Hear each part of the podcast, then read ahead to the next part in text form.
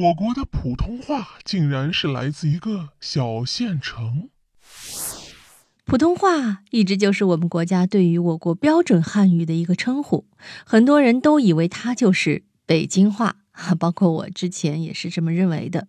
其实呢，它确实啊是与北京话有关系，但是真正的普通话并不是来自于北京话，哎，它来自于啊河北省滦平县。在我国建国初期呢，领导人们觉得当时咱们国内的语言啊太过杂乱了，为了规范语言，就派出了专家到河北滦平进行了考察，并且在滦平的金沟屯镇、八克石营镇、火斗山乡这三个地方啊进行了语言的采集，这才形成了现在流通于全国的普通话。那么我们本集呢就要探秘一下啊，为什么这个普通话要从滦平采集呢？是吧？全国那么多的地方，为什么偏偏选中了那个小县城呢？要了解这个问题啊，我们先来看看普通话的特征啊。普通话的这个特征呢，就在于它的字正腔圆、简洁易懂，语速也是比较适中的。这些呢，都是比较好的推广的基础。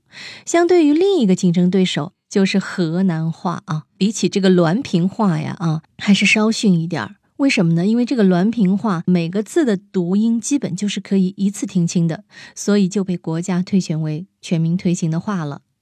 我们今天呢，还能从另外一个历史的角度来深究，为什么滦平的这个语言，它最后能够胜出成为全国通用的普通话啊？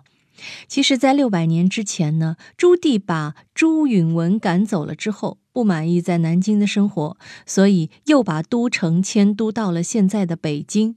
这当然是因为朱棣一直就是在北京被受封的，他在这儿生活了非常长的时间，已经习惯了在北京的生活。北京呢，毕竟当时的边境线太近了。朱棣在下令修建长城的同时，也是把关外的人们全部叫了回来，其中就包括滦平人。在接下来的明朝统治时间之内，滦平人再也没有回去了。这也是导致滦平原来自己的方言都被遗忘了。后来清朝入关之后，决定在滦平建立行宫，方便往关外发展的时候作为落脚点。所以一些贵族啊就在滦平建立了皇家的庄园。由于都是皇族，也就没有人来干扰他们在这里发展。滦平在清朝时期仿佛啊是个世外桃源，没有受到外来文化的冲击。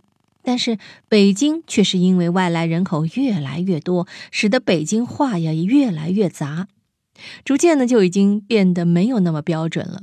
所以后来我们国家就在滦平收集了现在普通话的语音，也是因为这个地方的话比较纯粹，加上刚才说到的词语发音的优势啊、语速的优势啊等等，最终就拿滦平话作为了我们现在普通话的采集样本。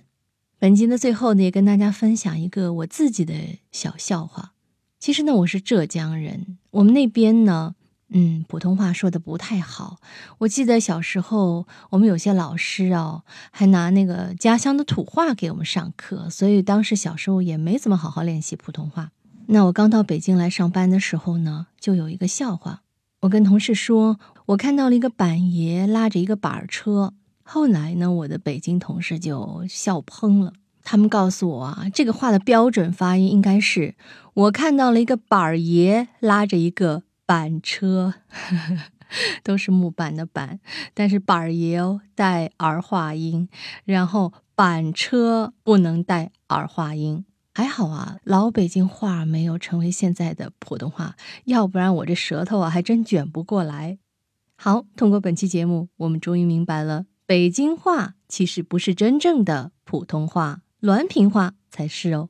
密室里的故事，探寻时光深处的传奇，下期咱继续揭秘。